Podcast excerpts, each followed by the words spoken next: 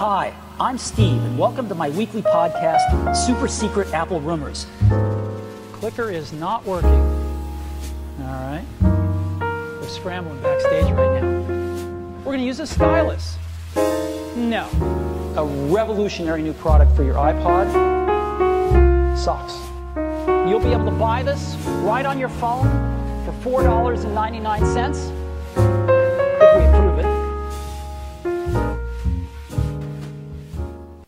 Hallo und willkommen zur zweiten Folge des Apple Guru Podcasts. Wir nehmen auch heute aus der Beethoven Gedenkstätte aus Wien auf. Mein Name ist Fabio und ich betreibe den Onlineshop www.apple-guru.at. Meine Co-Hosts heute sind Hannes, Alex und Clemens. Für Feedback oder Themenvorschläge erreicht ihr uns unter podcast@apple-guru.at. Ja, und wir kommen gleich zum ersten Thema. Wir stellen euch Clemens vor. Clemens ist ab jetzt auch monatlich in der Runde mit dabei. Hallo Clemens. Ja, servus, freut mich, dass ich dabei bin. Das ist schön, dass du da bist. Alex und Hannes sind auch dabei, wie letztes Mal. Und wir werden auch schauen, dass die Runde ab jetzt immer komplett ist, jeden Monat. Wir müssen eine kurze Fehlerkorrektur bekannt geben aus der letzten Folge. Das sind einerseits die Vorstellungstermin der, der AirTags, wann sie rausgekommen sind. Wir haben sie, glaube ich, ziemlich genau um ein Jahr älter gemacht, als sie eigentlich sind. Wir haben das zwar im Laufe der Folge korrigiert. Der Alex zeigt gerade, er hat das von Anfang an gesagt. Also er hat das Datum richtig gehabt. Wir haben das leider falsch in Erinnerung gehabt. Das zweite, was wir ansprechen müssen, und ich zitiere hier aus den Notizen für die Sendung, die inakkurate Darstellung von Clemens Display Setup. Also ich habe gesagt, er hat das MacBook in der Mitte gehabt und links und rechts die beiden Displays. Ich wurde sehr freundlich darauf hingewiesen, dass das nicht stimmt.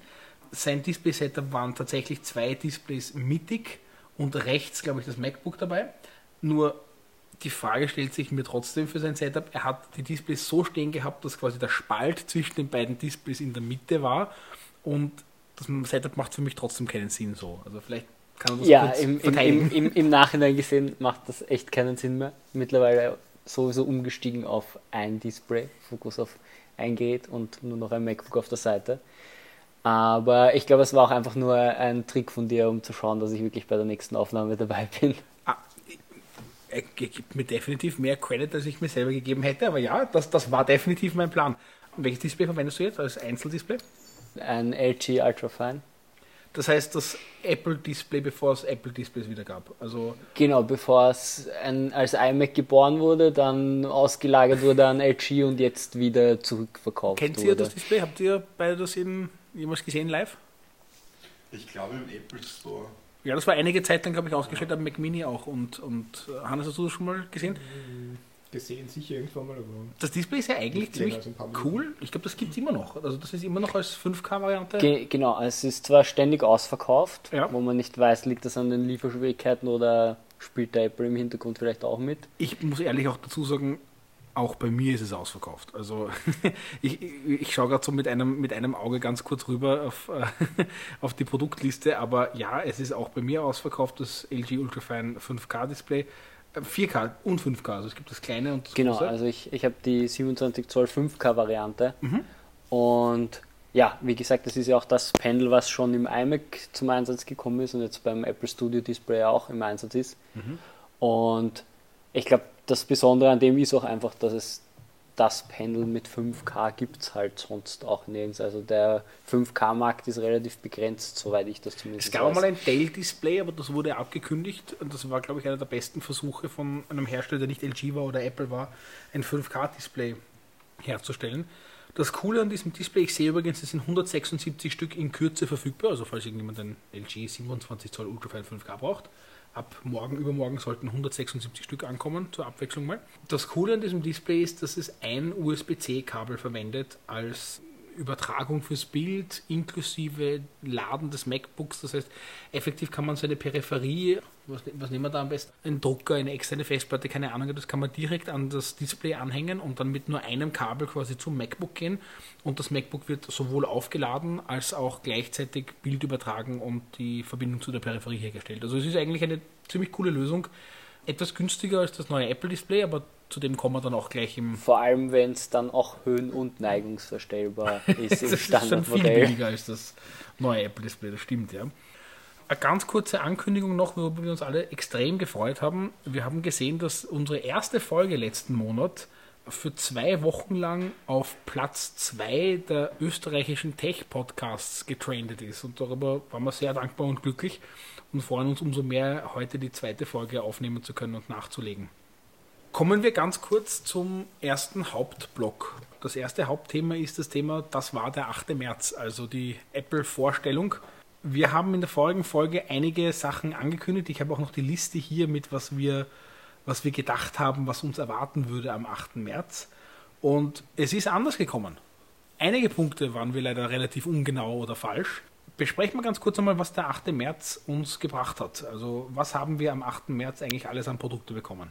Am 8. März hat Apple einige neue Produkte vorgestellt und ein paar davon haben wir, glaube ich, relativ gut äh, vorhergesehen. Äh, einige nicht.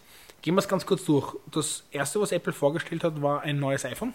Das iPhone SE der jetzt dritten Generation. Optisch keine Veränderung jetzt zum vorigen. Ich kann das auch aus Case-Herstellersicht sagen, es passen dieselben Cases. Das heißt, alle Cases fürs SE2 passen fürs SE3. Das sind auch gleichzeitig dieselben Cases fürs iPhone 8, fürs iPhone 7 und wenn es ein neueres ist, auch fürs 6S und iPhone 6. Das heißt, das geht relativ weit runter. Wisst ihr, was hat Apple alles vorgestellt in diesem neuen iPhone? 5G ist, glaube ich, das Hauptthema gewesen, was sich jetzt für mich nicht unbedingt wie ein europäischer Schritt anfühlt. Wie ist euer Kontakt zu 5G bis jetzt? Habt ihr alle 5G-Verträge oder?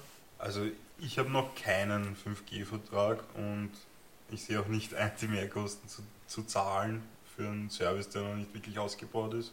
Mhm. Wenn ich mit LTE eigentlich alles super abgedeckt habe. Hannes, bei dir? Genau dasselbe. Weder Vertrag noch Bedarf daran gefühlt. Okay. Ja, auch bei mir eigentlich so. Also, obwohl ich meine Verträge alle erneuert habe im Herbst, 5G zahlt sie für mich auch noch nicht aus. Also ich muss sagen, Ist LTE lustig. immer noch schnell genug. Das ist lustig, weil in den USA wird ja in all diesen Rumors geschrieben, dass das ein extremer Driver sein wird für, für iPhone-Zahlen. Also teilweise 30% der neuen iPhone-Käufer werden kommen wegen dem SE und 5G. Dass das wirklich so ein riesiger Schritt ist. Ich glaube, es liegt sicherlich auch daran, dass das LTE-Netz in den USA bedeutend schlechter ausgebaut ist als in Europa. Nicht Also- nur das LTE-Netz. Auch, auch, die, also auch 3G und, und, Ja. und, und, und normales Voice sind ganz, ganz schlecht ausgebaut in den USA. Und 5G scheint dort wirklich durch die Technologie, also durch die Sendemastenverbreitung, äh, viel weitläufiger, viel angenehmer zu sein und viel besser nutzbar zu sein. Also das kann ich dann nachvollziehen. Ist aber jetzt für den, ich sage mal, europäischen Markt dann eigentlich nicht wirklich das Killer-Feature. Es gibt sicherlich Einzelne da draußen, die sich sehr freuen über das 5G, wobei ich die Vermutung aufstellen würde, die würden auch ein iPhone 13 oder 12 nehmen mit 5G. Also für mich sehe ich jetzt nicht diesen ultra-low-cost-Driver für ein 5G-Gerät unbedingt. Sonst hat sich irgendwas getan am Gerät. Ich glaube, nur A15-Chip hat es bekommen, also den aktuellen selben Prozessor wie ein iPhone 13, 13 Mini, 13 Pro, 13 Pro Max. Also das aktuelle Lineup sozusagen auch da weitergeführt und die Kamera ist, glaube ich, ein bisschen besser geworden. Also für alle, die 5G nicht brauchen, ein Mini-Schritt, aber ein Schritt. Preis bleibt gleich in Österreich, das heißt äh, keine wirkliche Veränderung da. Und das Gerät ist eigentlich ab sofort verfügbar. Ich würde A13, äh, A15 gar nicht so als Minischnitt sehen. Ich glaube, Wirklich? angesichts der Tatsache, dass es wahrscheinlich jetzt wieder zwei, drei Jahre nicht aktualisiert wird, glaube ich, ist es schon ein recht großer Schritt, dass es nicht nur einen neuen, sondern auch tatsächlich einen so neuen Prozessor bekommen hat. Aber das SE der zweiten Generation hat damals auch den aktuellen bekommen, der im Flaggschiff des Jahres verbaut war. Das heißt, Apple gibt immer, wenn sie es aktualisieren, den aktuellsten Chip hinein, der halt dann ein paar Jahre halten muss. Das heißt, je nachdem, wann man auf die Reise aufsteigt, jeder, der jetzt aufsteigt, hat sicherlich einen größeren Wow-Effekt als jemand, der in eineinhalb Jahren eins kauft.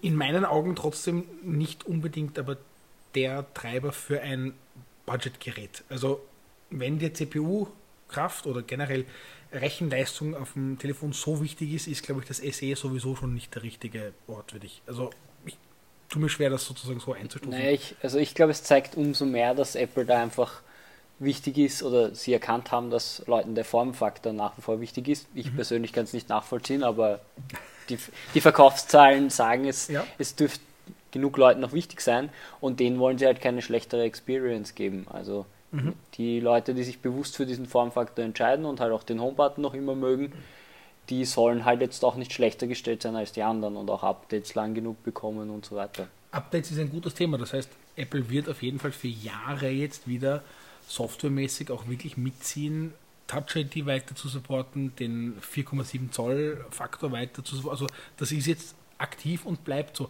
Ich greife ganz kurz vor aus äh, aktuellen Gerüchten um das iPhone 14 im September herum.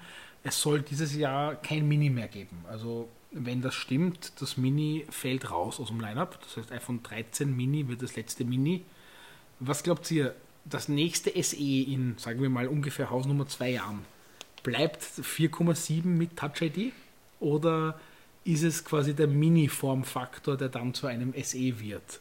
Nur so aus, aus, aus dem Bauch jetzt heraus, zwei Jahre in die Zukunft geschaut oder drei. Was glaubt ihr? Ich denke mal, solange die, die User diese Displaygröße verwenden, wird es das Gerät auch geben. Mhm. Und wenn dann aber sich abzeichnet, dass alle umsteigen, ein größeres Display, dann wird es definitiv verschwinden. Mhm. Ja, macht Sinn, wobei das Mini ja kleiner ist noch, oder? Oder ist es, ist es wirklich kleiner? Also es ist, es ist zwar jetzt von dem, von den äußeren Formfaktor auf jeden Fall kleiner, also das, das stimmt schon, aber ist es von den Zoll her wirklich kleiner? Das ähm, kommt auf die Messung an, weil das 4,7 Zoll iPhone SE hat ein breiteres Display an sich. Das Mini hat ein sehr schmales Display und ist 5,4 Zoll Kante zu Kante gemessen, aber das beinhaltet auch die, die Notch sozusagen, der Rand davon. Also es ist nicht wirklich nutzbares Display. Alles. Also ich würde sie wahrscheinlich relativ ebenbürtig einstufen von der reinen Nutzbarkeit des, der, der Displayfläche.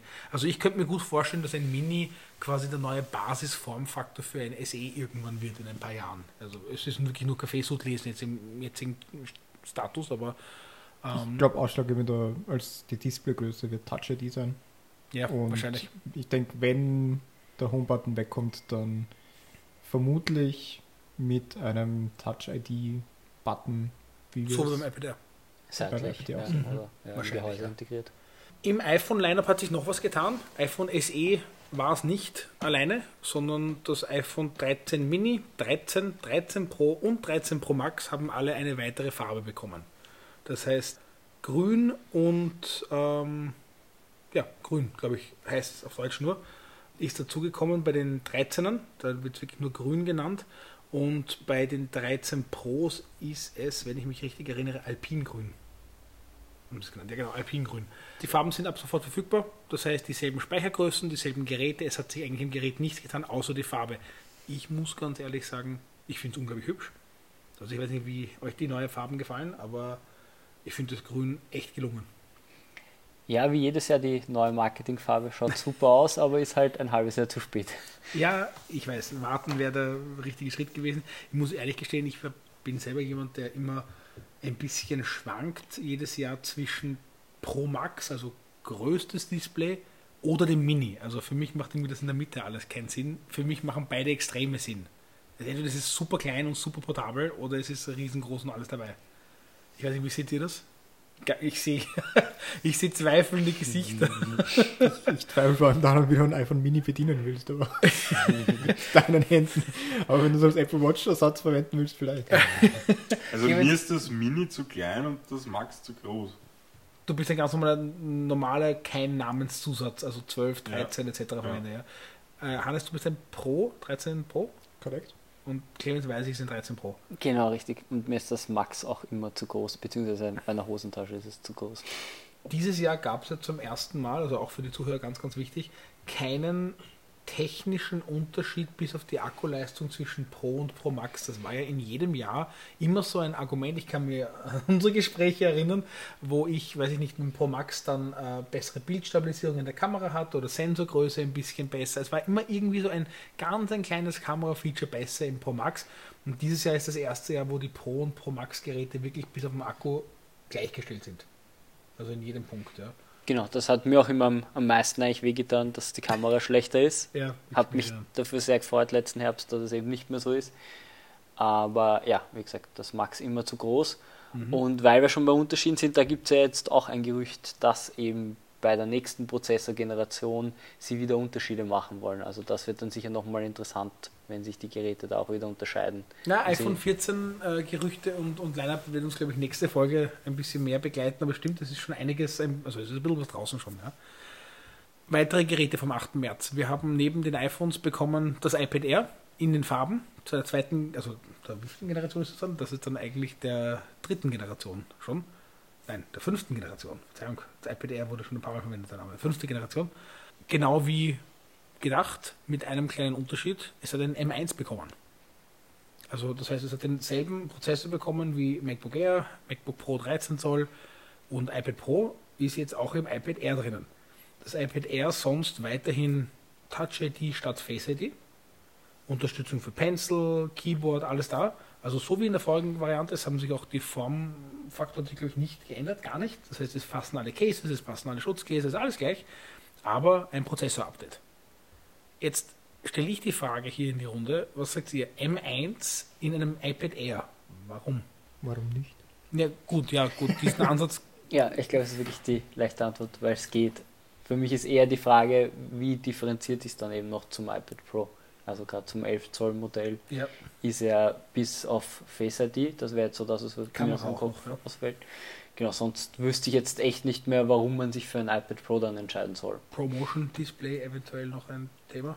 Haben die dieselbe Anzahl an Efficiency und Performance Cores? Ja, ich habe gerade nachgeschaut, es sind, nämlich sogar 8 und 8, Ja, was lustigerweise tatsächlich mehr ist als beim kleinsten MacBook Air, wo es 8, 7 sind. ja, genau. Das Entry-Level ist, äh, nein, das ist äh, GPU-Kerne, oder? Genau, 7, Genau, sieben GPU-Kerne und acht CPU-Kerne, genau. Also für die Air. auch Prozessorkerne und Grafikkerne. Das kleinste MacBook Air, das um 1.29, ähm, hat acht Prozessorkerne und sieben Grafikkartenkerne. Das iPad Air M1 hat wirklich 8 und 8. Das heißt, ist eigentlich sogar einen Hauch stärker als das MacBook Air. Das muss man sich mal vorstellen. Wer von euch verwendet Multitasking und generell, ich sage mal, Clemens, äh, Hannes, bei dir weiß ich schon, aber wer verwendet Multitasking-Features am iPad? Wer verwendet sein iPad quasi Mac-ersatzmäßig von euch? Alex, du nicht, glaube ich, oder? Nein, das wird noch Jahre dauern. ist okay, ja. Ah, ich bin ein bisschen skeptischer und ein bisschen langsamer mit seinem Zugang. Clemens, bei dir?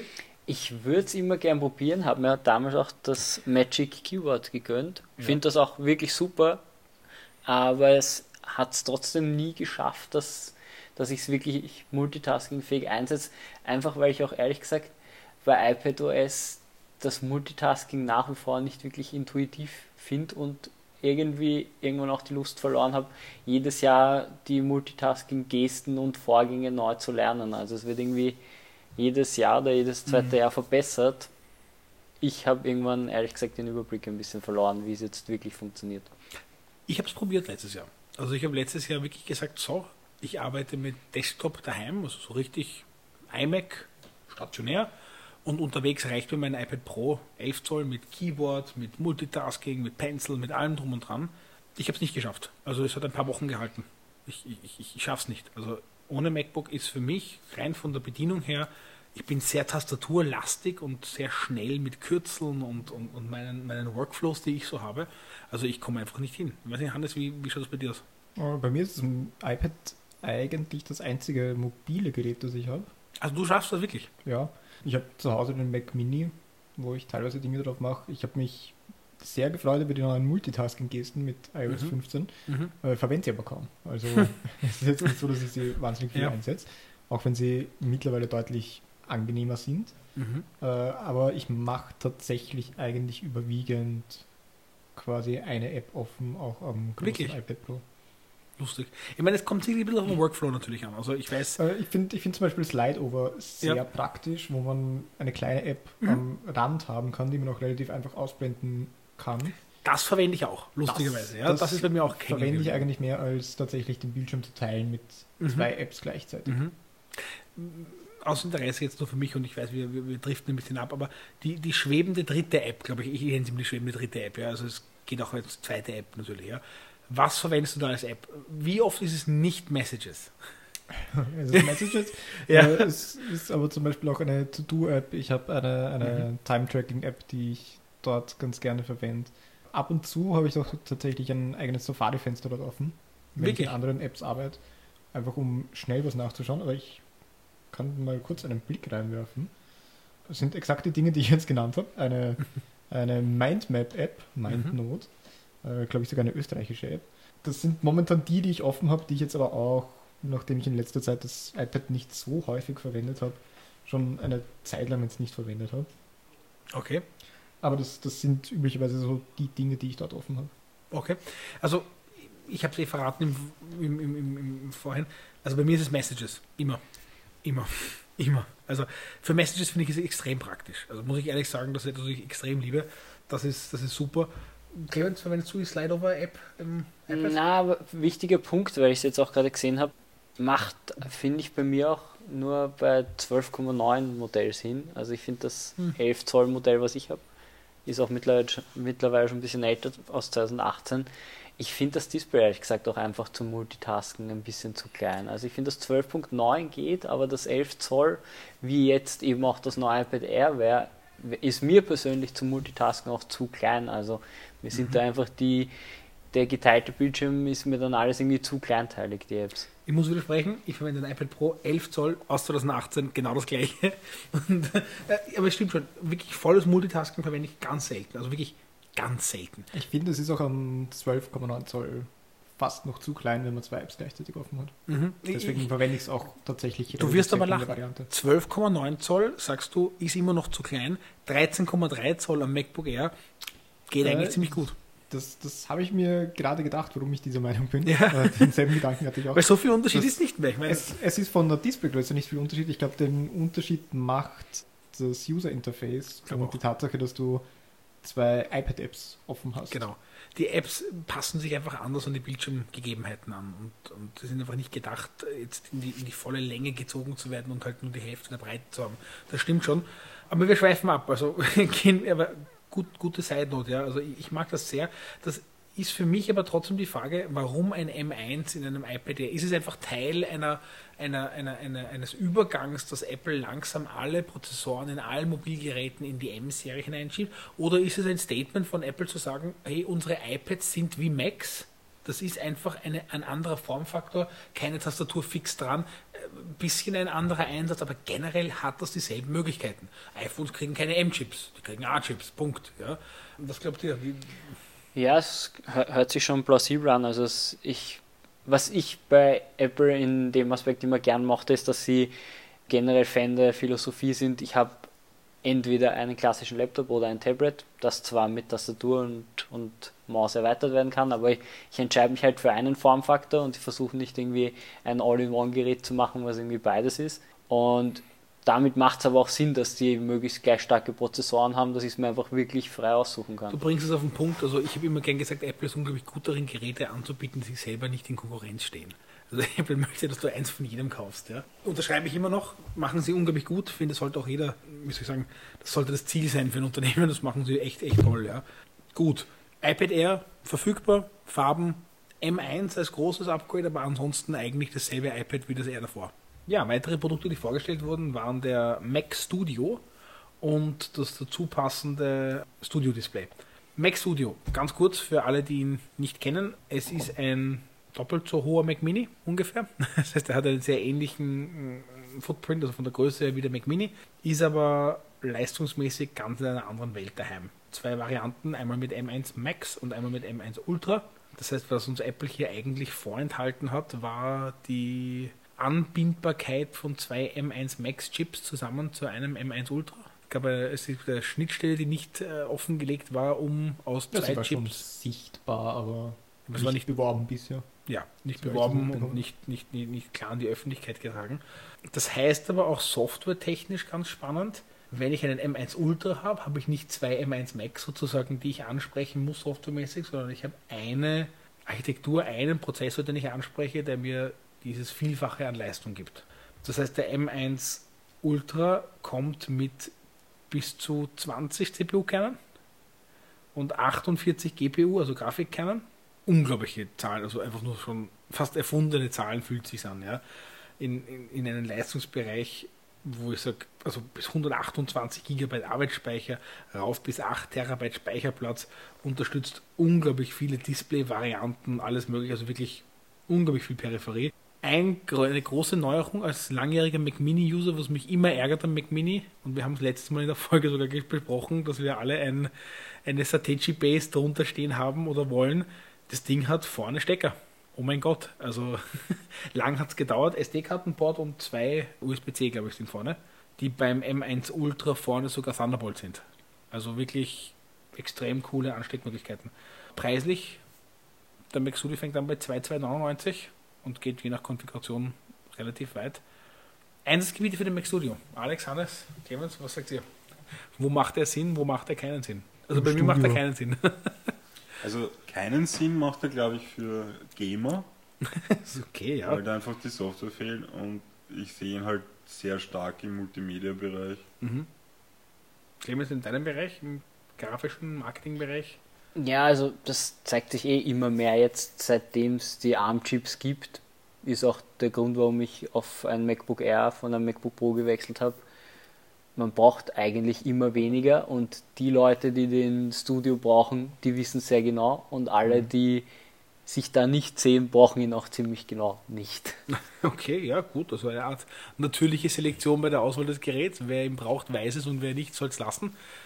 Ähm, Ich sage es jetzt einmal nicht ganz so extrem, aber es stimmt sicherlich. Also die, die Geräte kommen, gehören in die Profi-Welt, also in die, ich sage mal, professionellere Welt hinein. Das sind keine klassischen Heimgeräte. Wie schaut es denn mit dem Display aus, das dazu gekommen ist? Was sagt ihr? Ähm, Ein, ein Punkt noch, was, Ja. was ich beim Studio auch sehr interessant fand, dass er rückseitig wieder USB-A-Port hat. Das hätte ich auch nicht gedacht, dass wir das nochmal sehen bei Apple.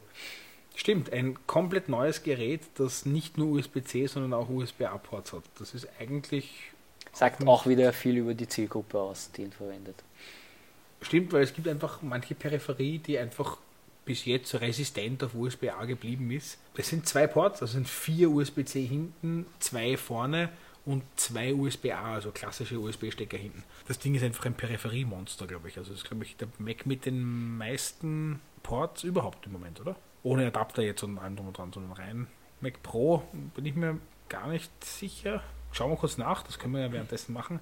Der Mac Pro lustigerweise nicht aktualisiert, das heißt immer noch Intel-Gerät. Und ich glaube, es gab jetzt schon einige Benchmarks, wo der Mac Studio in voller Ausstattung dem Mac Pro auch gefährlich nahe kommt und ihn sogar übersteigt. Also das ist definitiv ein ganz ein spannender äh, Vergleich, vor allem rein vom Formfaktor. Also wie viele Mac Studios passen in einen Mac Pro? Ich habe mir eine Idee, wie viel da reingeht. Ich glaube ziemlich viele. Man müsste es auch am Stromverbrauch merken. Auf jeden Fall. Das stimmt, ja. Ansteckmöglichkeiten vom Mac Pro haben wir gleich. Das ist ein ganz ein wichtiger Punkt, glaube ich. Innen natürlich auch ganz anders. Also Naja, klar, halt also- wirklich modular ist. Das habe ich auch ehrlich gesagt bei der Keynote nicht verstanden. Wenn ich mich nicht täusche, wurde das Studio auch als modular angepriesen. Ich wüsste jetzt aber nicht, was modular an ihm ist. Das ist korrekt, wobei, ich weiß nicht, ob irgendjemand von euch das iFixit Teardown Video gesehen hat. Nein, Noch nicht, ehrlich gesagt. Was ich wunderschön daran finde, ich habe mir das heute angeschaut und zurückgespult und nochmal angeschaut, den Punkt, an dem sie die tatsächlichen Anschlüsse Mhm. herzeigen, wie sie innen verlegt sind, sind nämlich alle nicht direkt am Motherboard Mhm. verlötet, sondern alle mit eigenen Anschlüssen dran gesteckt. Das heißt, jede, jeder USB, also weiß nicht, ob USB-Anschlüsse kombiniert sind, aber die haben alle einen Connector am Motherboard.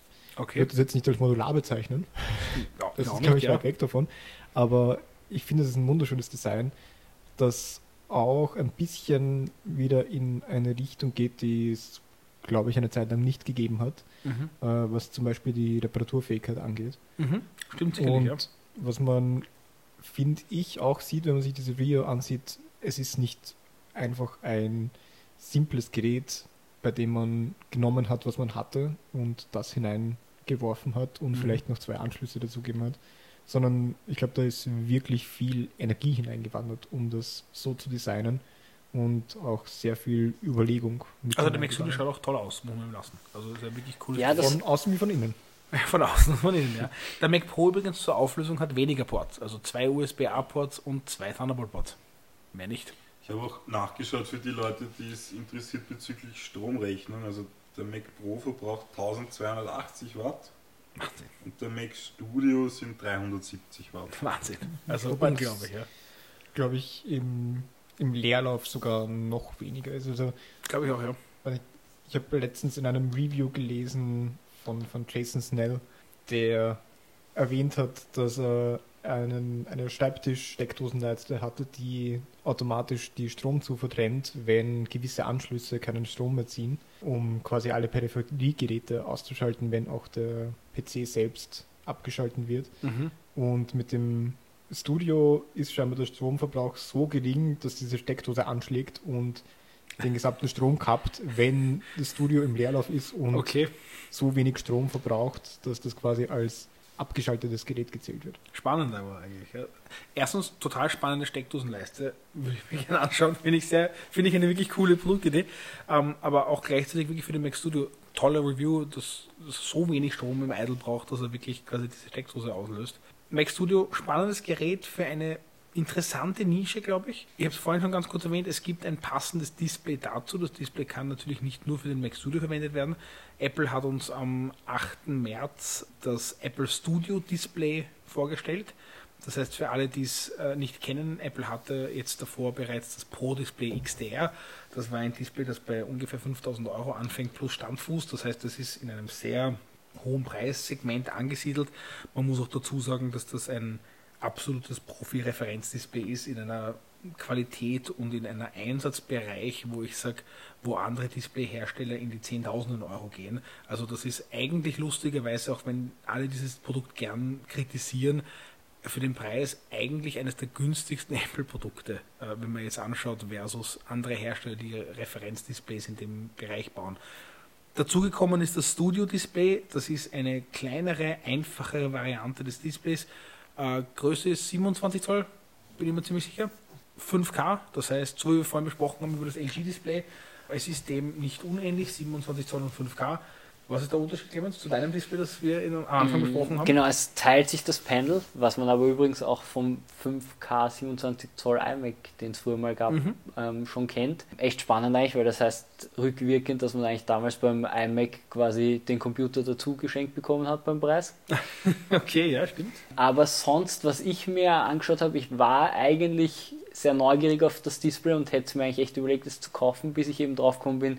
Es ist dasselbe Pendel, es ist 100 Nit heller, was man aber, was ich in den Reviews gesehen habe, jetzt nicht wirklich im Alltag merkt. Der Hauptunterschied natürlich, und das ist das, was Apple halt am besten kann, ist die Haptik, die Verarbeitung. Also das Ultrafine, viele mögen es nicht, das hat einen relativ breiten Rahmen. Ich fand es eigentlich ganz okay, aber der Hauptunterschied ist einfach, Ultrafine ist eben Plastik inklusive Standfuß und das Apple Studio Display ist eben Aluminium, die Verarbeitung auch beim Neigungswinkel vom Display und Ich so. muss kurz reinhaken. Displays, also externe Monitore, sind einer der einzigen Bereiche, glaube ich, oder aus meiner Erfahrung, die bis jetzt sowas von Plastikbomber definiert sind. Also ich kenne jetzt keinen Hersteller außer Apple, der dir ein wertiges Aluminium-Display Ja, auch unabhängig von der. Preisklasse Äh, interessanterweise. Komplett unabhängig von der Preisklasse. Ich glaube, es folgt natürlich ein bisschen diesem, dieser Einstellung, dass das Ganze nicht berührt wird, stationär am Schreibtisch steht. Das ist jetzt nicht, womit du interagierst, jetzt physisch, sondern nur, nur visuell. Aber trotzdem, und jeder, der Apple-Produkte kennt und liebt, weiß, wie es sich anfühlt, wenn ich die Höhe verstelle auf einem Apple-Produkt oder wenn ich das in die Hand nehme. Das ist eine komplett andere Welt. Und dass kein Hersteller bis jetzt es eigentlich für notwendig empfunden hat, irgendetwas Wertiges in diese Richtung als Display zu bauen. Egal ob in der Premium Plus Plus Plus Preisliga von mir aus, ja. Ich, ich kenne einfach keins. Ja, es ist auch spannend, weil ja das Ultrafine damals von Apple und LG gemeinsam entwickelt wurde. Und da vergleichsweise, obwohl es aus Plastik ist, die Haptik eigentlich okay ist. Also Ja. gerade der Fuß, wo man die Höhe verstellen kann und so, geht eigentlich relativ smooth und es wackelt auch nicht.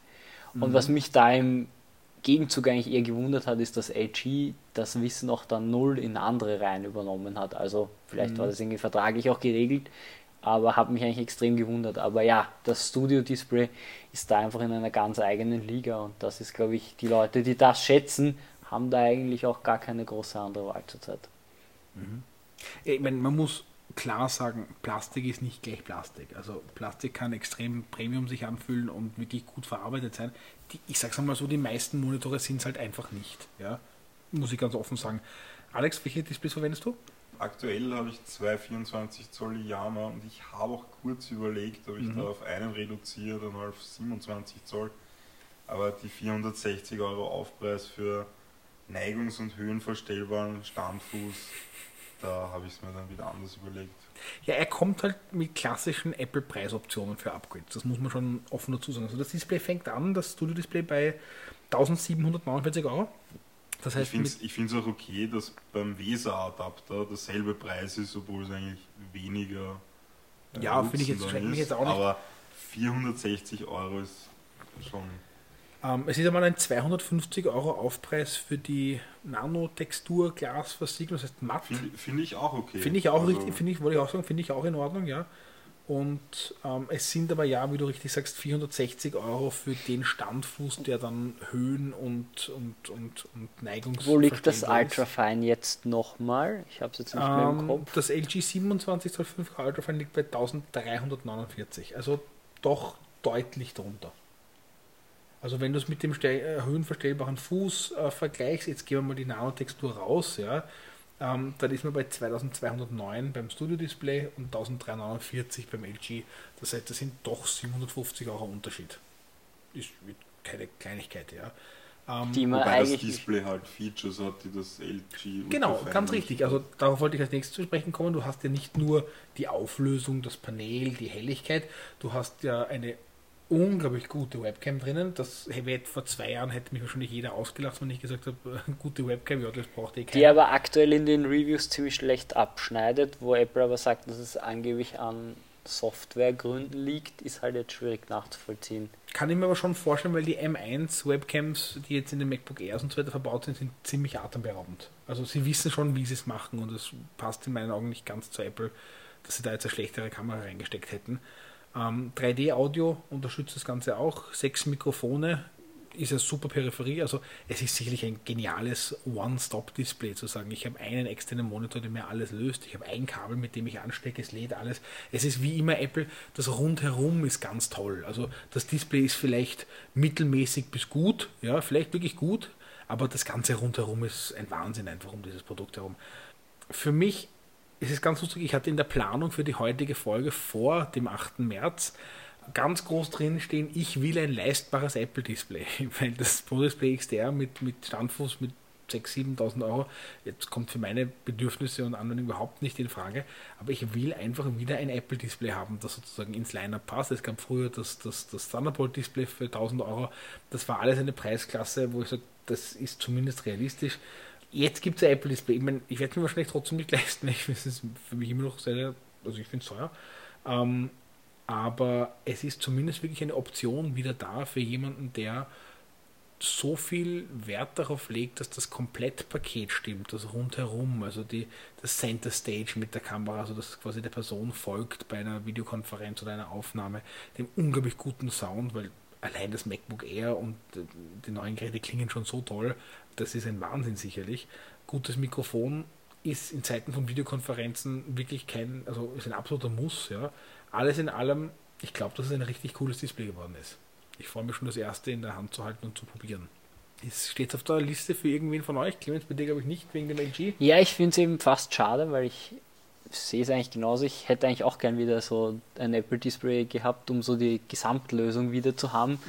Nachdem das Panel jetzt dasselbe ist, fällt für mich leider raus. Der Preis, jetzt mal abgesehen vom höhenverstellbaren Standfuß, den ich wirklich übertrieben finde als Preis-Upgrade, der restliche Preis schockt mich ehrlich gesagt nicht, weil er nicht so weit weg ist vom LG Ultrafine. Und ich finde gerade ein Display, man hat es davor beim Thunderbolt schon gesehen, ist halt auch ein Investment auf Jahre. Also das ist, man kann wahrscheinlich sagen, dass das mit gutem Gewissen fünf bis zehn Jahre hält, das Display, wenn nicht sogar länger. Und auf die Zeit gesehen schockt mich der Preis eigentlich nicht. Die 400 Euro Upgrade für den Fuß finde ich aber schon sehr, Also sehr steep. Zehn Jahre gerechnet sind das 40 Euro im Jahr. Ich meine, das jetzt das, das auf einen Monat runterbrichst, das ist jetzt nichts, oder? Aber ja, ich, ich weiß, was du meinst. Ich finde es ein tolles Display. Alles in allem wirklich gut. Bin gespannt, wie es dann in, in, in echt wird, aber ich kann mir das extrem gut vorstellen. Ja. Ist für euch auf der Liste, Hannes? Alex? Nein. Ich müsste mal sehen, wie das mit dem Standardstandfuß ist, von Mhm. der Höhe her. Soll ein Vielleicht- bisschen niedrig sein, laut einigen Reviews. Das würde mir sogar gefallen, aber Also vergleichbar, vergleichbar mit dem 24 Zoll iMac jetzt gerade. Also diese, diese Neigung, die das Ding macht, das sollte, glaube ich, sehr ähnlich sein. Aber im Punkto Standfuß, es gibt auch einen App-Entwickler von Apollo, der macht so eine Reddit-App, der hat das Pro Display XDR und da ist er, wie, wie bekannt ist, kostet der Standfuß da ja sogar 1000 Euro und der hat deswegen einfach kurzerhand beschlossen, er stellt es einfach auf den Rahmen und hat es jetzt so einfach Ja. am Rahmen stehen, auch etwas niedrig, aber es dürfte für ihn funktionieren. Gut, jeder, wie es für ihn läuft, ne? wie es funktioniert. Passt. Das sind, glaube ich, alle Produkte, die Apple jetzt vorgestellt hat in, am 8. März. Und wir lagen sicherlich mit ein paar Schätzungen ein bisschen daneben. Also gerade MacBook Air und M2-Chip ist es noch nicht geworden. Wir kommen an dieser Stelle zu unserem ersten Sponsor. Das ist Decoded.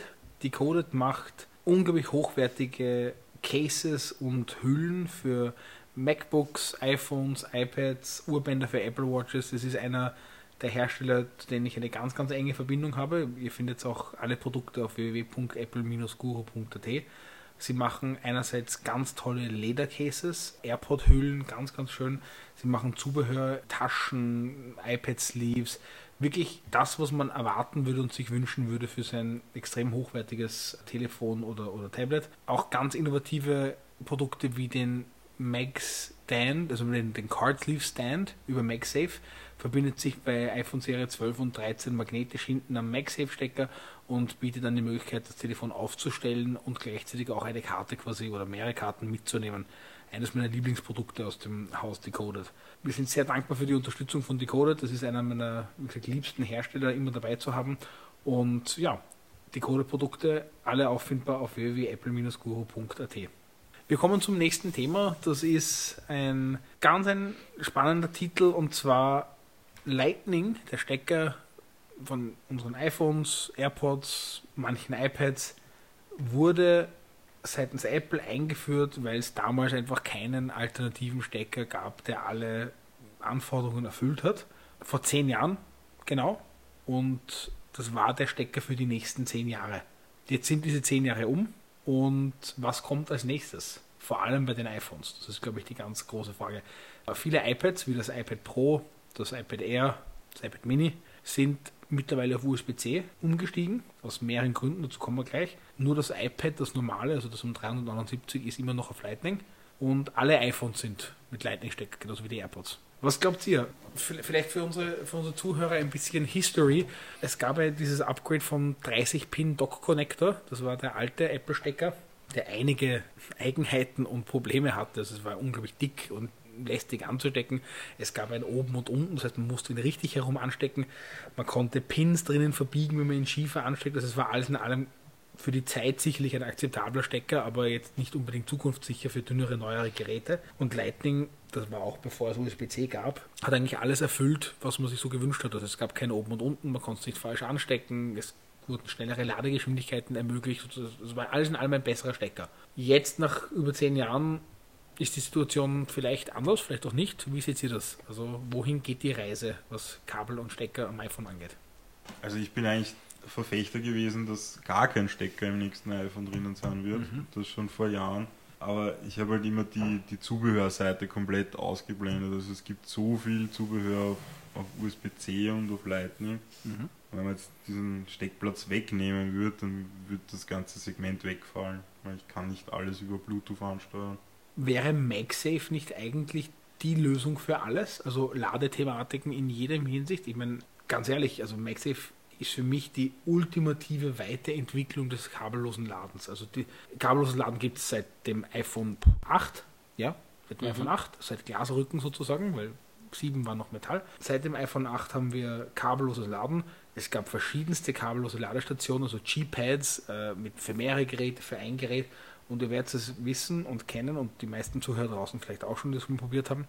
Es gibt nichts lästigeres, als den Sweet Spot zu finden, wo das Gerät richtig drauf liegt und endlich lädt und nicht nur heiß wird und nicht lädt. MagSafe löst das komplett. Egal ob es in einer Fläche, also in einer Platte eingebaut ist oder als einzelnes Kabel, diese Orientierung und dieses automatisch magnetische Anspringen sozusagen davon ist in meinen Augen eine der besten Erweiterungen im Apple-System seit den letzten Jahren. Plus wichtiger Aspekt, du kannst das währenddessen dann noch verwenden, was ja sonst beim Wireless Charging richtig, schwierig ja. funktioniert. Guter Punkt, ja, ganz, ganz wichtig. MagSafe ist alles in allem wirklich eine der schönsten Weiterentwicklungen. Und wenn man mich gefragt hätte, auch in den letzten Jahren immer, ähm, Clemens, du weißt das auch, ich war und bin davon überzeugt, dass der nächste evolutionäre Schritt des iPhones steckerlos ist. Also ganz wie du sagst, Alex. Ich glaube, der nächste Schritt, vielleicht noch nicht das iPhone 14, aber bevor ein anderer Stecker kommt, kommt kein Stecker. Hannes, was glaubst du? Ich hoffe immer noch auf USB-C, Wirklich? aber ähm, Es gibt ein gemoddetes iPhone. ja, das, das, das Aber du hoffst auf. USB-C, wirklich? Äh, ja, ich habe mittlerweile alles auf USB-C und mich nervt tagtäglich, dass ich immer noch Dinge habe, die nicht auf USB-C sind, nämlich Telefon und AirPods. Ja. Und ich muss auch zugeben, ich verwende MagSafe eigentlich kaum. Also Wirklich? Ich fand es zwar äh, eine geniale Idee und Mhm. habe mich jetzt bei meinem neuen iPhone auch sehr darauf gefreut, aber momentan ist mein iPhone-Akku noch so gut, dass ich ihn einmal am Tag laden muss, nämlich genau nachts, wenn ich schlafe und da stecke ich dann doch kabelgebunden an, weil ich den Vorteil von MagSafe nicht sehe und auch in keinem Szenario, also weder im Auto noch äh, um Zubehör damit herumzutragen, wie das Carl Sleeve, was wir vorhin besprochen haben. Also für dich gibt es kein MagSafe-Szenario, wo es Sinn macht. Auto wäre eine Möglichkeit. Der Punkt ist, dass ich tagsüber nichts aufladen muss. Und Mhm. das wäre auch für mich unterwegs im Büro oder ähnliches eine interessante Möglichkeit, statt anzustecken, tatsächlich MagSafe zu verwenden. Ich muss es nur nicht, weil der Mhm. Akku lang genug hält. Und nachts zum Aufladen ist es für mich eigentlich kein Argument. Und auch wenn es vermutlich esoterisch ist und keinerlei Realität mittlerweile mehr hat, aber ich habe dann doch das Gefühl, dass dem Akku das Kabelladen eine Spur besser tut und dass es vor allem effizienter ist. Und Also äh, effizient ist es sicherlich. Da gibt es da gibt's keine Diskussion, deswegen würde ich es auch, äh, solange es geht, nachts mit, mit dem Kabel aufladen, wo es eben keinen Unterschied macht. In anderen Situationen sind andere Dinge wichtiger als, als die Effizienz, die minimale Unterscheidung beim Aufladen. Aber nachdem das eigentlich momentan die einzige Situation ist, in der ich auch generell ein Kabel anstecke, weil ich noch keinerlei Zubehör habe, das ich am iPhone verwende, das. Mhm. den Lightning-Anschluss verwenden würde. Der einzige Ein äh, Einsatzzweck für mich für Lightning ist Aufladen, sowohl beim iPhone als auch bei den AirPods Mhm. und das ausschließlich nachts. Okay. Alex, bei dir? Also man verwendet doch ab und zu mal einen HDMI-Adapter Am iPhone. am iPhone, ja. Wirklich? Wow. Okay. Also das schaffe ich nicht über MagSafe und es, es gibt halt sehr viele Nischenlösungen. Ich- Ich verwende den MagSafe aber schon zum Laden. Also ich, ich finde das schon Premium. Mhm. Na, ich glaube auch, dass es eine tolle Lösung ist. Clemens, wie verwendest du es? Ich sehe dein iPhone mit einem Geldtaschenaufsatz hinten, das heißt offensichtlich auch für Zubehör. Ja? Ja, ich, ich habe jetzt beim Zuhören gerade überlegt, wie das eigentlich bei mir ist. Ich bin draufgekommen, ich verwende Lightning am iPhone zumindest so gut wie gar nicht mehr eigentlich. Mhm. Also ich lade eigentlich nur noch über MagSafe. Ich finde auch die ganzen MagSafe-Docks super praktisch. Einfach wirklich dieses kurze Gegenhalten und es hält magnetisch wieder runternehmen. Eben das Zubehör, also ich liebe dieses Card Wallet, wo ich einfach meine zwei, drei Plastikkarten Ja. immer dabei habe, brauche seitdem auch keine Geldbörse mehr. Finde das also super praktisch. Was ich eher jetzt überlegt habe, und das ist eigentlich spannend, wie lange es Lightning schon gibt, wie viele Anwendungszwecke, die es früher gab, als das eingeführt wurde, oder der Wechsel von 30 Pin mit, wo ein Riesenaufschrei auch war mit mein super altes Audiodock geht jetzt Ja, nicht ja, mehr, bla bla bla.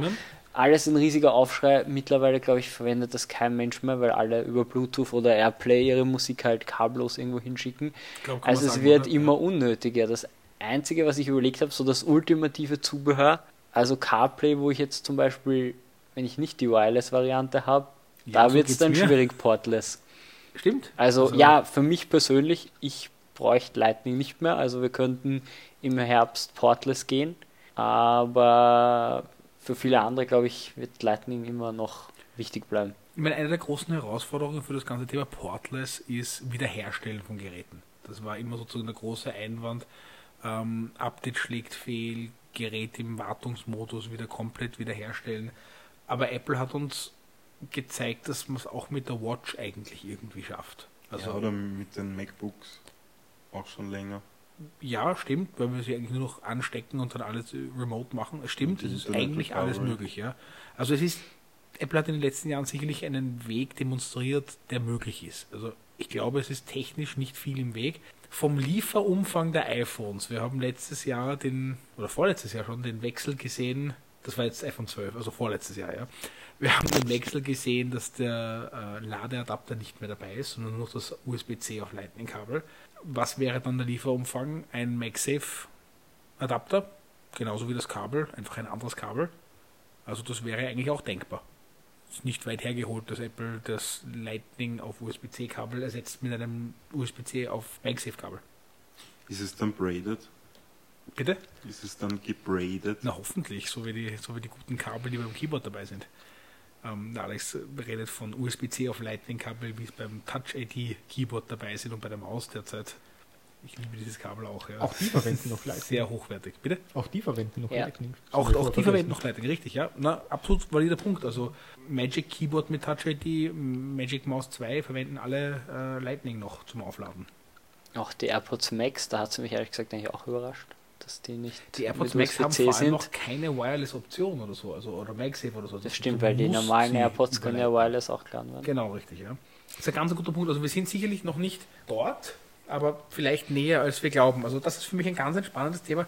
Apple hat ja gesagt, für zehn Jahre. Der nächste Stecker für zehn Jahre. Diese zehn Jahre sind um. Ne? Also Und dann darf man natürlich nicht vergessen, das ganze EU-Regulatorium-Thema, ja, wo ja auch seit Jahren vorgeschrieben werden soll, dass es ein einheitliches Kabel ist, wo vor wahrscheinlich auch gefühlt zehn Jahren das festgelegt wurde auf USB-C, whatever, Mhm. was dann jetzt auch schon wieder outdated sein wird. Da gibt es einen ganz einen tollen Witz. Ich glaube, den habt ihr wahrscheinlich alle schon fünfmal gehört von mir, aber vielleicht für die Zuhörer. Man sieht so einen ganz kleinen Comic und im ersten Bild steht drüber, ähm, es gibt 14 verschiedene Kabelstandards. Und der erste sagt zum anderen, das ist doch absolut unsinnig. Es sollte einen Standard geben, mit dem man alle Geräte verbinden und laden kann und nicht dieses Wirrwarr an verschiedenen Steckermöglichkeiten. Dann sieht man das nächste Bild, steht drüber, es gibt 15 verschiedene Kabelstandards. Also, genau, genau so fühlt es sich an. Immer wenn ein universeller Standard kommt, gibt es einfach einen weiteren und alle anderen gibt es weiterhin. Jetzt haben MacBooks, aber viel interessanter iPads eigentlich den Schritt zu USB-C sehr wohl gemacht in fast allen Modellen. Ähm, dafür gibt es technische Gründe laut Apple auch. Also beim iPad Pro, glaube ich, war es die ähm, 8K Videoausgabe, die ist über Lightning nicht möglich von der Datentransferrate. Also es reicht nicht mehr, um das Bild auf einem 8K-Display äh, darzustellen. Ich glaube, es waren 8K. Ich Mir ist nur in dem Moment eingefallen, was eigentlich ein super Aspekt an Lightning ist, was mir jetzt erst bewusst geworden ist, dass die Kabel, wenn ich mich jetzt nicht täusche, immer Daten und Strom übertragen können, Richtig, was ja? ja bei USB-C nicht der Fall ist und Ja. immer wieder sehr nervig sein kann. Richtig, also der Clemens spricht hier USB-C-Kabel an, wie auch beim iPad und MacBook dabei sind. Also es gibt Varianten dieser Kabel, die wirklich nur zum Laden da sind, die wirklich keine Daten übertragen. Und das stimmt, die Lightning-Kabel, egal ob USB-C auf Lightning oder USB-A auf Lightning, transportieren immer Daten und Strom sozusagen. Aber die iPads haben den Wechsel gemacht wegen der Videoauflösung, um wirklich das Bild ausgeben zu können auf hochauflösenden Displays. Das ist der einzige Grund laut Apple, warum sie diesen Wechsel gemacht haben, weil es notwendig war beim iPad Pro. Ich glaube auch, dass das eher der Grund ist, weil Apple verdient natürlich aus dem Verkauf von Zubehörkabeln. Also auch wenn man jetzt zum Beispiel ein Kabel von einem anderen Hersteller kauft, wenn dieses Made for iPhone oder Made for iPad drauf ist, dieses Apple-Logo, damit das Kabel immer unterstützt wird, dann verdient auch Apple an diesem Kabel, weil die tatsächlichen Spitzen vom Kabel werden von Apple hergestellt und dem Hersteller zugeschickt. Das heißt, das da muss man im Hinterkopf behalten. Diese Lightning-Spitzen sind für Apple natürlich ein riesiges Geschäft auch im Hintergrund, um einen einheitlichen, hochwertigen Standard zu halten. Das ist bei USB-C nicht der Fall, weil es ein offener, lizenzfreier Standard ist sozusagen. MagSafe ist wieder eine eigene Apple-Kreation. Das heißt, um MagSafe-Kabel herzustellen, Decoded, wie wir vorhin als Sponsor hatten, baut auch äh, MagSafe-Ladegeräte. Das ist kein komplett freier Standard. Den, glaube ich, kann man nicht einfach so nachbauen ohne Erlaubnis. Das heißt, das würde eigentlich in diese Linie hineinpassen, dass Apple wieder ein Zubehörsystem baut, woran sie etwas verdienen. Ändert das eure Meinung ein bisschen oder seid ihr immer noch Oder, oder, oder was, was glaubt ihr, was kommt? iPhone 14, sind wir schon portlos oder wird es noch ein bisschen dauern? Also ich, ich lehne mich jetzt ganz weit aus dem Fenster und sage portlos. Wirklich? Ja. Schon iPhone 14? Ja. Okay, spannend. Hannes? Nicht, was du willst, nur, sondern auch, was du glaubst. Ja? Das USB-C kommt, glaube ich, sowieso nicht. Ich glaube, es wird so lange Lightning bleiben, bis es etwas anderes sein muss oder sein kann. Mhm.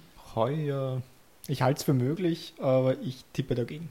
Okay, du glaubst, Lightning bleibt in der jetzigen Form mal und wir schauen weiter, Clemens. Persönlich würde ich es mir auch wünschen. Ich weiß gar nicht, ob ich es mir wirklich wünsche. Die weil Frage ist auch ein bisschen, eigentlich sollte ja jetzt ein bisschen ein größeres Redesign im Raum stehen.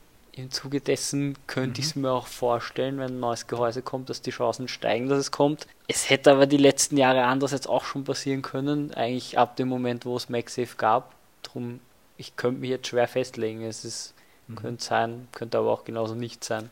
Ein Argument noch ist, dass die Wasserdichtheit des Geräts erhöht werden könnte, wenn es keinen Port mehr hat. Das war mit ein Grund gegen den Kopfhörerstecker, ein angeblicher.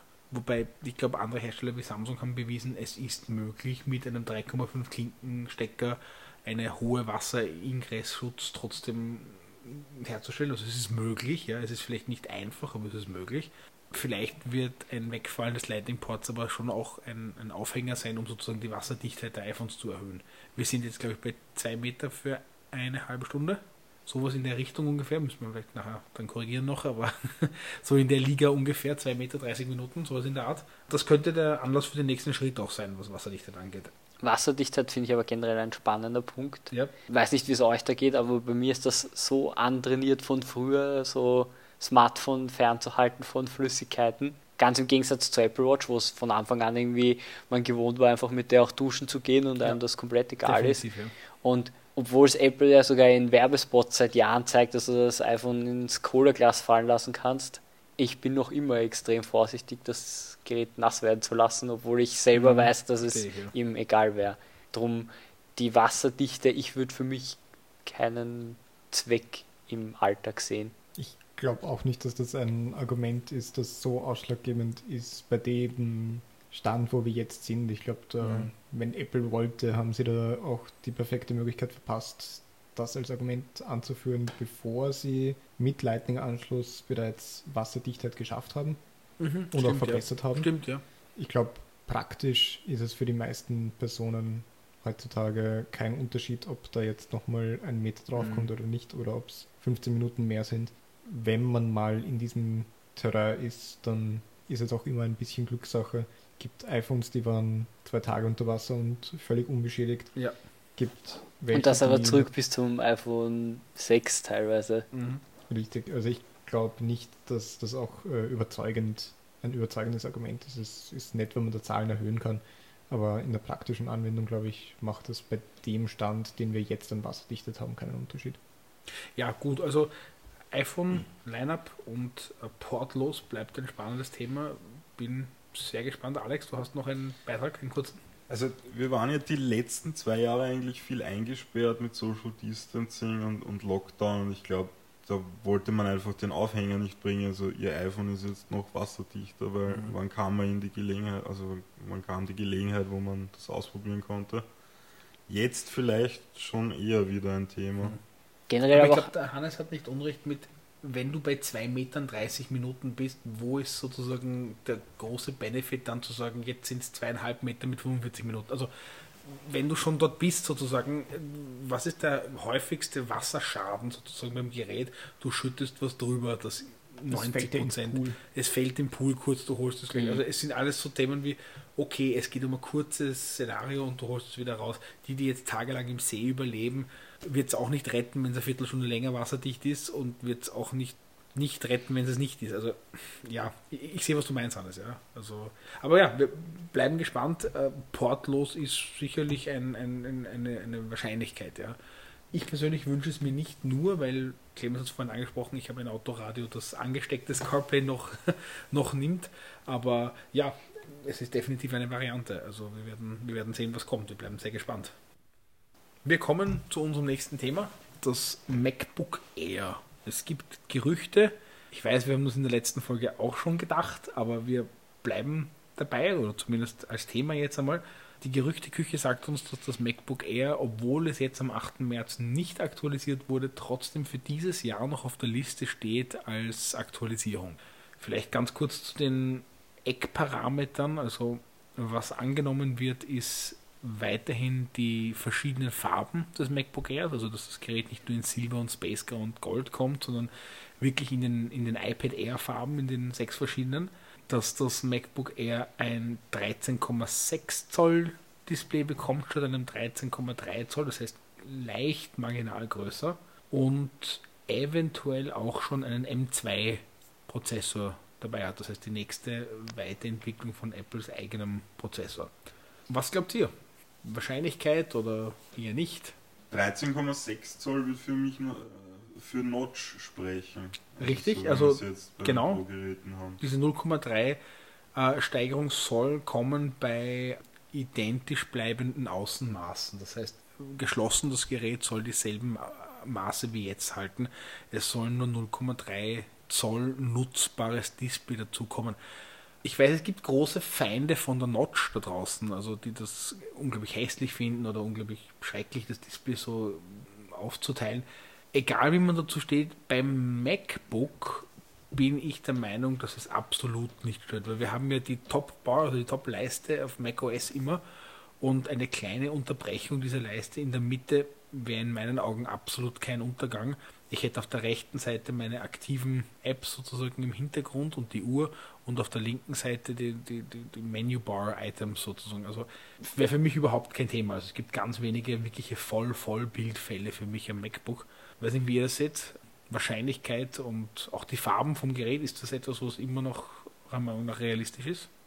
Jemand? Ich glaube, die Farben zeigt sich eh ganz gut an, welche Zielgruppe sich das Gerät auch richtet. Mhm. Also eben, so wie man beim iPad Pro vorher schon geredet haben, eher an fortgeschrittenere User jetzt mal und das eher eben an so den Standard-User, sage ich jetzt mal, wo die Farben sicher eine wichtige Rolle spielen, sonst würden sie das bei den iPads auch nicht so konsequent durchziehen. Darum macht das sicher beim MacBook Air auch Sinn. Mhm. Ich persönlich habe vor ein paar Jahren dann eigentlich lustigerweise wieder begonnen, von Space Gray auf Silber zurückzugehen und mag Silber eigentlich mittlerweile wieder lieber. Mhm. Aber ja, ich glaube, die Farben machen definitiv Sinn und werden sich auch gut verkaufen. Ja, ich glaube auch. Also, Hannes, was denkst du? Ja, Farben kann ich mir gut vorstellen, sind mir persönlich aber auch eher nebensächlich. Mhm. Auch wenn mich das MacBook eher tendenziell sehr interessiert als mögliches Gerät. Aber ich glaube, bei den Farben würde ich da nicht wahnsinnig verrückt werden. Und auch eher auf die klassischen Grau, Silber, Schwarz. Ja, irgendwas schön gediegen. Schwarz wäre natürlich wieder was ganz anderes. Schwarz wäre eigentlich, also seit wie lange ist das letzte schwarze MacBook her? 2009, 8, 8? Das, das Blackbook. Ja. Das Blackbook, ja. Eigentlich eines der allerschönsten MacBooks aller Zeiten, wenn man mich fragt. Ja, insbesondere die absplitternde Handballenauflage habe ich sehr genossen. Sagen wir mal, frisch aus der Schachtel, eines der schönsten. Und die dazugehörigen Schnitte auf den Handballen, ja, ganz toll. Also ich habe das sehr geliebt, ja. Und dann die Frankenstein-Geräte in schwarz mit den weißen Akkus drin oder weiße Topcases sind, also es war damals schon ein bisschen sehr wild. Also, gab es wirklich alles da draußen. Ja. Aber stimmt, dieses ähm, Apple kann in meinen Augen wie kein anderer Hersteller Plastik auf eine Art verarbeiten, dass es sich immer noch extrem hochwertig anfühlt. Das beste Beispiel sind heute die ähm, AirPod Cases und damals die iPhone 5C. Also wenn man das in der Hand hält, hat man nicht das Gefühl, dass das Plastik ist, sondern das ist einfach so gut verarbeitet und so wertig gemacht, das fühlt sich wirklich toll an. iPod Hi-Fi nehme ich da auch gern mit in die Aufzählung. ja, ein bisschen selteneres Produkt, aber ja, definitiv. Ja. MacBook Air in Farben, also wie ihr schon sagt, beim iPad Air passt es auch. Es ist dieselbe Zielgruppe.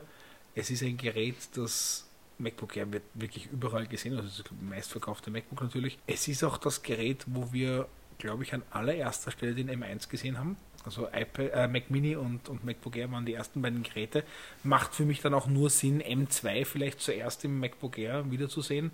Die 0,3 Zoll Display dazugewinnung durch Notch-Design vom, vom Display, das macht alles Sinn. Also es klingt für mich alles realistisch, es sind jetzt keine riesigen, unmöglichen technologischen Schritte drinnen. Wir dachten eh schon letzte Folge, also ich zumindest war sehr sicher, dass das jetzt schon kommt im März.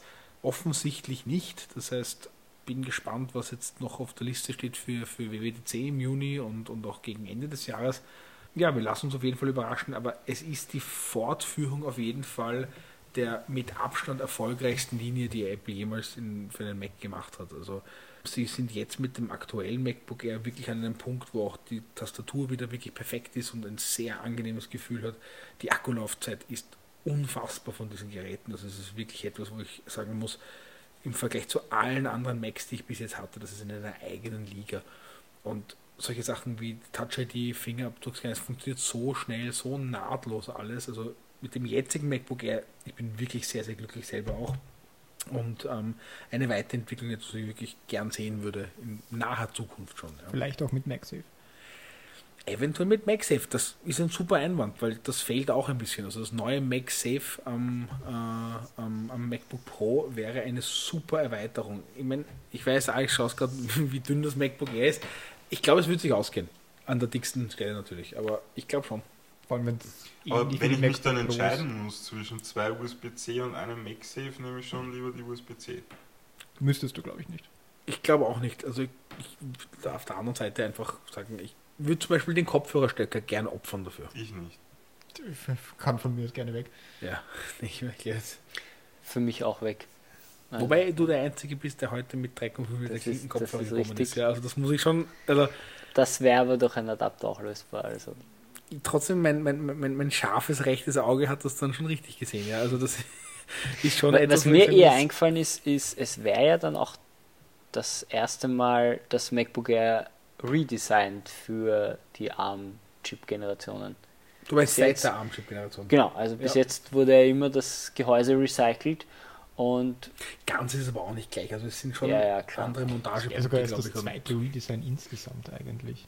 Das Ist es zweite erst größere. das größere, ja, okay, Ja. zweite größere Redesign, ja, stimmt schon. Und ist natürlich die Frage, ob nicht von der Baut, wenn man jetzt schon sagt, der Akku ist super und was auch immer, Mhm. ob dann nicht sogar noch mehr geht, wenn man es dann von Grund auf nochmal neu um den SoC herum Genau, designt. und vor allem M2, wenn, das, wenn der Fokus des M2-Chips wieder Power Efficiency wird, noch mehr als M1 jetzt schon ist und Apple vielleicht diese, diese Aufsplittung der Chip-Linie macht ein bisschen genauer, also in wirklich in, in, in M2 Effizienz und M2 Pro und Max und Ultra und keine Ahnung, äh, auf wirklich Power Performance, dann, dann, dann könnte es sogar fürs MacBook ja noch besser werden.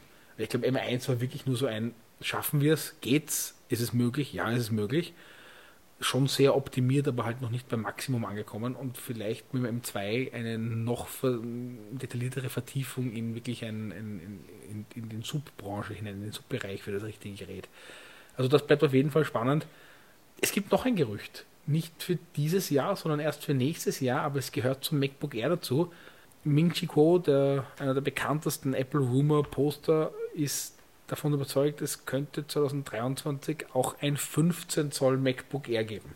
Was glaubt ihr? Ich meine, das wäre schon sehr groß. Ich meine, für viele Leute da draußen wäre es, glaube ich, das ultimative MacBook. Wenn man sich Daten anschaut draußen, warum Leute kein MacBook Air kaufen, für viele ist es die Displaygröße. Und ich weiß, für uns alle ist das unvorstellbar, weil 13,3 Zoll ist perfekt. Trotzdem, in der PC-Welt, wenn wir sozusagen über die Wiese drüber schauen ein bisschen, da ist 15,6 Zoll der Standard draußen. Also jedes günstige, egal ob wie schlecht das Gerät, hat 15,6 Zoll Display. Ist das vielleicht das Geheimnis, das Apple braucht, um diese Massenzahlen ein bisschen zu knacken da draußen? Nicht, was denkt ihr? Ich glaube, es ist fast eine zu gute Möglichkeit, um sich entgehen zu lassen. Wahrscheinlich. Gerade im Bereich des MacBook Air, das doch als Gerät eher auf die breite Masse an Usern abzielt. Jetzt gab es bis jetzt immer das Argument, ja, aber das 15,6 Zoll MacBook Pro, das würde man damit ja komplett abschließen. Jetzt haben wir aber auf der Pro-Seite ein 16 Zoll Gerät, das wirklich deutlich und spürbar größer ist, das alte 15,6 Zoll. Wir haben ein Redesign, wo das 16 Zoll technisch wirklich in einer ganz anderen Liga mitspielt als ein MacBook Air. Ist jetzt vielleicht der richtige Zeitpunkt im Lineup, um wirklich zu sagen, 15 Zoll passt in buntem Hardware-Design wirklich hinein als Möglichkeit und als günstig, was ist günstig, aber äh, spürbar günstiger als ein 16 Zoll Pro, aber immer noch natürlich mit einem vollen MacBook-Preisschild sozusagen, aber gibt es Platz im Lineup dafür? Alex? Ich bin da wie immer sehr konservativ. Ich sehe es nicht. Wir erwarten nichts anderes von Und dir. ich sehe es auch nächstes Jahr nicht. Okay, also dieses Jahr steht, glaube ich, nicht zur Debatte. Also wenn, dann erst nächstes Jahr. Ich, ich tue mir schwer, also ich muss ehrlich sagen, es gab noch nie ein größeres MacBook Air als 13 Zoll. Das wäre jetzt wirklich, MacBook Airs sind alle extrem dünn und natürlich leicht gebaut. Ja. Wie sich das bei 15,2 Zoll auswirkt, ich könnte es mir schon irgendwie vorstellen. Es, ich glaube, es ist Platz im Line-Up dafür. Wie der Hannes sagt, die Geschäftsidee oder halt Gelegenheit ist halt schon sehr groß. Ja. Clemens, was denkst du? Bei mir ist eher so, dass ich mir dachte, gerade das MacBook Air, weil es eben auch so dieses klassische Consumer-Gerät ist, dass gerade deswegen eine Displaygröße für mich immer perfekt war, weil es war immer so dieses Gerät so, wenn du einen Mac haben willst, egal ob du Einsteiger oder Umsteiger bist, dann war das gerade jetzt auch mit dem M1-Chip, wo du performancemäßig auch nicht irgendwie große Abstriche machen musst, so dieses eine One-Size-Fits-All-Gerät. Und deswegen rein für mich, wenn ich mir jetzt überlegen würde, wie vermarkte ich diese Gerätereihe, finde ich, würde es halt verwässert werden, wenn es dann auf einmal verschiedene Displaygrößen gibt. Das ist so meine Meinung dazu. Ja, vielleicht, vielleicht ist es auch ein falscher Move. Ich meine, es ist wirklich im Gerüchtestatus und es ist ein Jahr plus weg sozusagen. Das heißt, es kann sich noch viel ändern bis dahin. Aber es ist definitiv interessant, dass wenn die, die Gerüchteküche mal anfängt damit und gerade ein, zwei Quellen da draußen wie dieser Ming Chi Kuo, diese Dinge treffen meistens schon ein. Vielleicht nicht immer genau in der Form, vielleicht nicht immer genau in dem Zeitplan, aber generell hat er eine sehr gute äh, Ergebnisreihe bis jetzt geliefert mit allem, was er äh, hervorgesehen hat. Das heißt, MacBook Air, vielleicht dieses Jahr noch eine M2-Variante in Farbe, vielleicht nächstes Jahr 15 Zoll. Es bleibt auf jeden Fall extrem spannend im MacBook Air Lineup. Gebe bei 15 Zoll zu bedenken, ich habe es gerade nachgeschaut. Ja, Bei MacBook Pro haben wir zwischen 14 und 16 Zoll einen Akkuunterschied, was die Kapazität angeht, von 35, 40 Prozent, also es sind Ja. 70 gegen 100 Wattstunden. Laufzeitunterschied von 11 gegen 14 Stunden, also auch knapp ein Viertel mehr. Ein neu designtes MacBook Air mit noch dazu Mhm. größerer Batterie. Ich glaube, da sind wir dann möglicherweise schon bei einer Akkulaufzeit von über 24 Stunden. Und ich glaube, das ist gerade für die breite Masse an Usern auch ein Argument, das für ein größeres Gerät sprechen könnte. verglichen Ähm. zu einem Windows-Laptop ist es natürlich immer noch 8 Akkuladen. Davon, davon Ah. komplett abgesehen, aber ich glaube, Akkulaufzeit von über 24 Stunden, Ist ein Argument, der ja. im Leerlauf auch kaum verbraucht wird, wenn es zugeklappt wird. Ist ein Da- Argument, ja. Das ist für manche Leute möglicherweise schon eine komplette Woche oder länger, die sie ohne Laden auskommen können. Wahnsinn eigentlich. Könnte durchaus sein, ja. MacBook Air, bin gespannt, was dieses Jahr noch kommt. Wir kommen zum dritten und letzten Sponsor der heutigen Folge. Das ist die Firma Pret à Pousser. Die machen Indoor-Garten-Kits, die kein Sonnenlicht brauchen, alle zwei Wochen nur mit Wasser befüllt werden müssen und kommen in verschiedensten Varianten von einem Topf bis vier Töpfe und App gesteuert äh, steuert man dann die Licht- und die Wachsverhältnisse, bekommt auch alle Informationen über die App, äh, wie es deinen Pflanzen gerade geht. Und es gibt verschiedenste Einsätze von Schnittlauch über Koriander rauf bis Mini-Tomaten oder Paprika. Also ein ganz lustiges Indoor-Gewächssystem. Ähm, alle Produkte findet ihr natürlich auf www.apple-guru.at und es gibt verschiedene Starterpakete. Also das fängt bei 79 Euro an mit einem kleinen Paket mit Basilikum oder Mini-Paprika mit einem Einzeltopf. Und das geht hinauf dann bis zu den vier Topf-Wandsystemen, die man sich richtig hinhängen kann, wo man vier verschiedene Gewächskapseln sozusagen gleichzeitig einsetzen kann. Die Gewächskapseln sind unglaublich günstig, also die sind so im 5,99, 6,99 Bereich je nach, je nach Zutate und die beinhalten bereits die Erde, die Samen und die Düngermittel für dieses Produkt. Das heißt, man fügt wirklich nur Wasser in diesen Pod hinein und muss das Wasser alle zwei Wochen lang nachfüllen.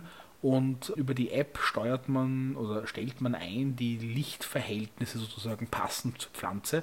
Und das Licht schaltet sich selber ein und aus, entsprechend dem Rhythmus und den Bedürfnissen der ausgewählten Pflanzen. Und so kann man das ganze Jahr über eigentlich im Inneren verschiedene Kräuter oder Gemüsesorten oder auch Blumen gibt, anbauen die mit wirklich sehr wenig Arbeit und für Leute wie mich ideal, die einfach absolut keinen grünen Daumen haben und das merkt man auch an unserem Garten immer wieder. Es ist nicht, nicht der schönste sozusagen.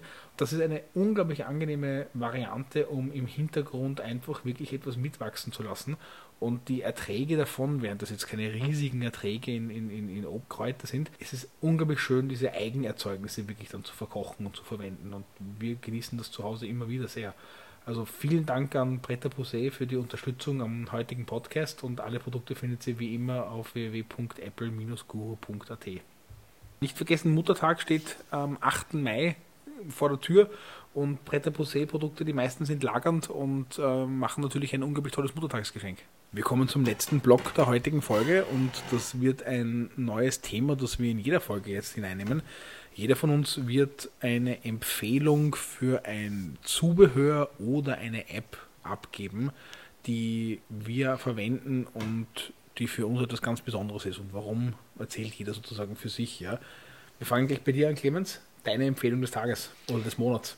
Ja, es ist von 12 South, eine von meinen Lieblingsmarken eigentlich, wenn es um Apple-Zubehör geht, weil die schon seit Jahren sich eigentlich spezialisiert haben, nur für Apple-Produkte Zubehör zu machen. Und von denen ist es ein MagSafe Desk Stand auf den wunderschönen Namen Forte getauft. Und was der eben macht, ist, dass wenn man das MagSafe Ladekabel in den reinsteckt, rein integriert, dann habe ich da die Möglichkeit, dass ich eben magnetisch, wie es eben die Eigenschaft von MagSafe ist, mein iPhone laden kann, kann es gleichzeitig auch in den Querbildmodus drehen, also auch super zum Videos schauen und habe das jetzt seit einiger Zeit auf meinem Schreibtisch im Einsatz und finde das einfach super praktisch. Eben da nicht irgendwie mit dem Lightning-Kabel, haben wir ja vorher länglich besprochen, herumfummeln muss oder so, sondern eben magnetisch einfach das Gerät draufgeben kann, wird aufgeladen, wenn Anrufe reinkommen, kann man super abheben und hat das im Blick. Genau, meine Empfehlung heute von 12 South, der VT-Stand, natürlich bei Apple Guru erhältlich. Ich wollte es gerade sagen, VT-Stand findet ihr natürlich auf www.apple-guru.at. Alex, deine Empfehlung? Also meine Empfehlung, diese Episode ist eine App, sie heißt Hot, ist ganz schlank, äh, integriert sich oben rechts in der Leiste und zeigt die aktuelle Prozessor- und Systemtemperatur an. Und das, was mir so daran gefällt, ist bei meinem 1, wenn man keine Last drauf hat, man hat wirklich Umgebungstemperatur. Und früher bei Intel, da waren wir immer so zwischen 40 und 60 oder sogar 70 Grad. Das macht einfach Freude.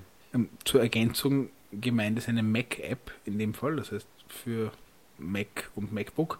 Ähm, Gibt es die App im App Store? Nein, sie ist Open Source. Okay, das heißt, man findet sie einfach Google-Suche unter Hot. Wir werden sie in die Notizen, ähm, wir werden generell die ganzen Empfehlungen verlinken in den, in den Shownotizen dieser Folge.